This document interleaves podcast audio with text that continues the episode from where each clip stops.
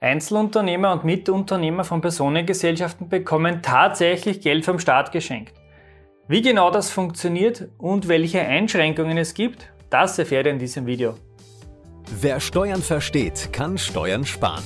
Herzlich willkommen zu einer neuen Folge vom Steuerpodcast mit deinem Steuerberater Roman Jagersberger. Der Podcast für Unternehmer, Selbstständige, Investoren und Interessierte. Mein Name ist Roman Jagersberger, ich bin strategischer Steuerberater in Österreich und unsere Kanzlei hat sich auf Unternehmen und Investoren spezialisiert, die ihre Steuerbelastung und Firmenstruktur optimieren möchten. Und einen weiteren Weg zur Reduzierung der persönlichen Steuerbelastung, den sehen wir uns in diesem Video jetzt genauer an. Um Steuern zu sparen, muss man nicht immer gleich eine GmbH gründen. Für viele Einzelunternehmer ist diese Rechtsform noch nicht sinnvoll, weil zum Beispiel das Einzelunternehmen noch nicht so profitabel läuft, dass ich eine GmbH schon rechnen würde. Es kann aber auch noch andere Gründe geben, wieso jemand im Einzelunternehmen bleibt und nicht in die Gesellschaft mit beschränkter Haftung wechselt. Werden zum Beispiel sämtliche Überschüsse, die das Unternehmen erwirtschaftet, privat benötigt, da die privaten Lebenshaltungskosten sehr hoch sind, könnte eine GmbH unter Umständen sogar teurer kommen. Das können wir euch aber gerne im Detail einmal durchrechnen, wenn euch das Thema interessiert. Es gibt aber auch Berufsgruppen, denen es berufsrechtlich gar nicht erlaubt ist, eine GmbH zu gründen. Man denke da zum Beispiel an die Ärzte. Mediziner sind in der Regel im Krankenhaus angestellt oder haben als Einzelunternehmer eine Einzelpraxis oder sind Teilmitglied einer Gruppenpraxis. Das wäre dann ein Einzelunternehmen eben oder eine OG. Ärzte GmbHs, diese sind sehr selten, da die, diese Rechtsform bei Ärzten von der Ärztekammer leider nicht gewünscht ist. Welche Möglichkeiten habt ihr als Einzelunternehmer nun, wenn ihr keine GmbH gründen könnt, wollt bzw. dürft und trotzdem noch Steuern sparen möchtet? In diesem Fall solltet ihr euch mit dem sogenannten Gewinnfreibetrag näher beschäftigen. Alle natürlichen Personen mit betrieblichen Einkunftsarten, also das wären Land- und Forstwirtschaft, selbstständige Arbeit und Gewerbebetrieb. Die können nämlich den Gewinnfreibetrag in Anspruch nehmen. Das wären einerseits Einzelunternehmer, aber auch Mitunternehmer von Personengesellschaften, wie zum Beispiel der OG der offenen Gesellschaft oder der KG der Kommanditgesellschaft. Die Inanspruchnahme ist bei jeder Gewinnermittlungsart möglich. Bei Einnahmen- und Ausgabenrechner und Bilanzierer könnt ihr den gesamten Gewinnfreibetrag maximal ausreizen. Nutzt ihr die Pauschalierung, dann steht euch dieser Gewinnfreibetrag nur eingeschränkt zur Verfügung. Dieser Gewinnfreibetrag besteht aus zwei Teilen. Mal Punkt 1 der Grundfreibetrag und Punkt 2 der investitionsbedingte Gewinnfreibetrag. Schauen wir uns nun einmal den Grundfreibetrag an.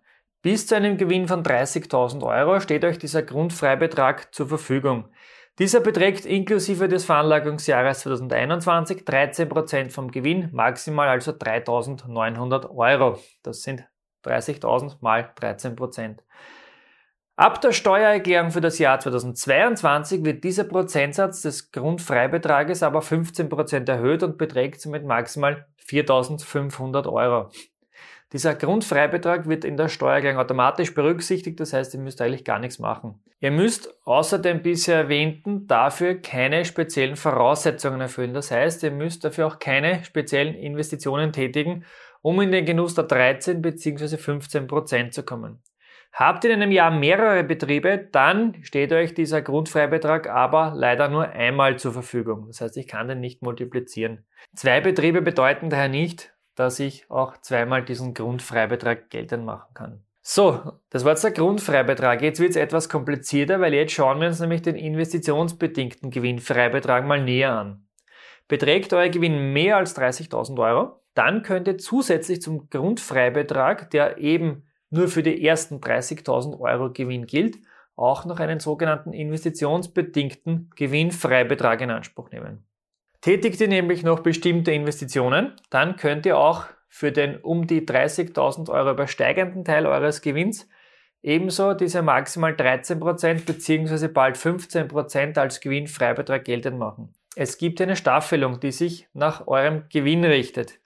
Bis zu einem Gewinn von 175.000 Euro beträgt dieser Gewinnfreibetrag 13%, da ist aber der Grundfreibetrag schon eingerechnet. Für die Gewinne darüber stehen für den nächsten nochmal 175.000 Euro, steht dann ein Gewinnfreibetrag von 7% und für die nächsten 230.000 Euro dann ein Freibetrag von nur mehr 4,5 Prozent zur Verfügung.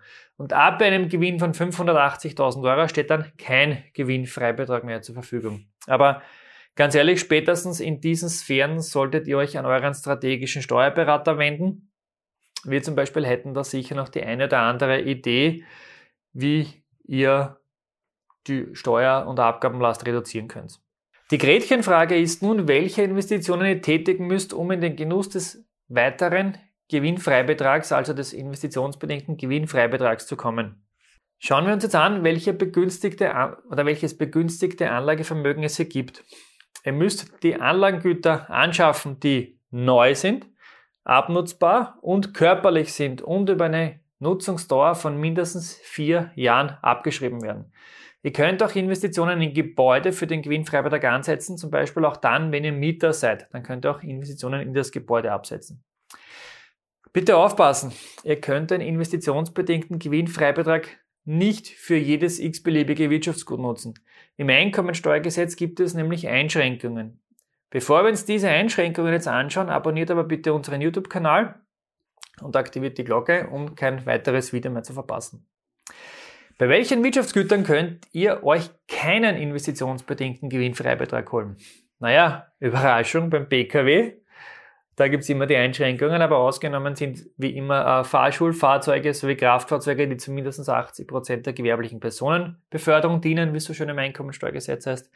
Dann auch Luftfahrzeuge, das heißt, euren Privatjet könnt ihr leider nicht dafür geltend machen. Und geringwertige Wirtschaftsgüter, wenn diese sofort abgeschrieben werden, die können nicht genutzt werden, weil ja eben diese vierjährige Nutzungsdauer nicht erreicht ist. Alternative, wenn ihr es über vier Jahre abschreibt, dann wäre das schon möglich. Dann auch gebrauchte Wirtschaftsgüter und auch Wirtschaftsgüter, für die ihr bereits eine Forschungsprämie beansprucht habt. Und last but not least auch Wirtschaftsgüter, die von einem Unternehmen erworben werden, das unter beherrschendem Einfluss der Steuerpflichtigen steht. Das heißt, die, der kreativen Steuergestaltung soll hier Einhalt geboten werden. Zu den begünstigten Investitionen zählen aber auch bestimmte Wertpapiere. Aber bitte aufpassen, ihr könnt jetzt nicht x-beliebig in Aktien und ETFs investieren.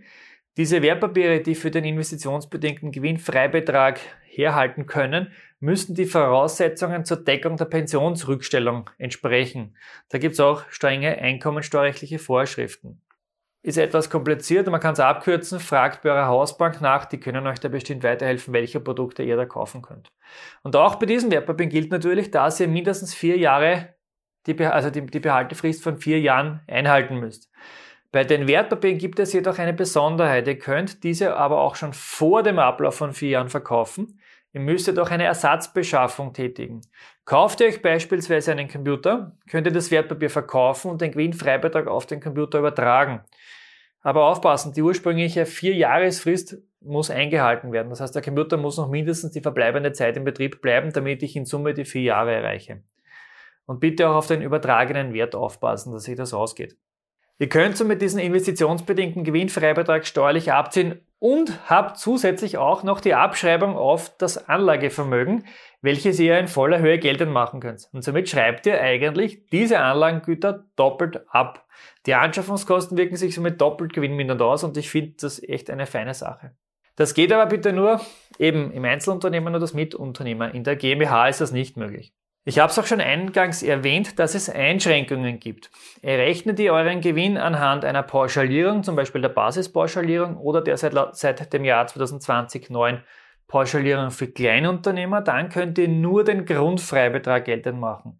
Den investitionsbedingten Gewinnfreibetrag, der ist hier nicht vorgesehen, das heißt, der ist nicht möglich. Da können sich die Investitionen sparen, es geht nur der Grundfreibetrag. Wollt ihr doch den investitionsbedingten Gewinnfreibetrag in Anspruch nehmen, müsst ihr euch überlegen, ob ihr nicht nach Einnahmen-Ausgabenrechnung ermittelt. Solltet ihr aber auch wieder mit eurem Steuerberater besprechen, was für euch in Summe doch die günstigste Variante ist. Wieso wurde dieser Gewinnfreibetrag eigentlich eingeführt? Naja, ganz einfach. Arbeitnehmer bekommen ja die Sonderzahlungen, das sind Urlaubs- und Weihnachtsgeld, ja begünstigt besteuert ausbezahlt.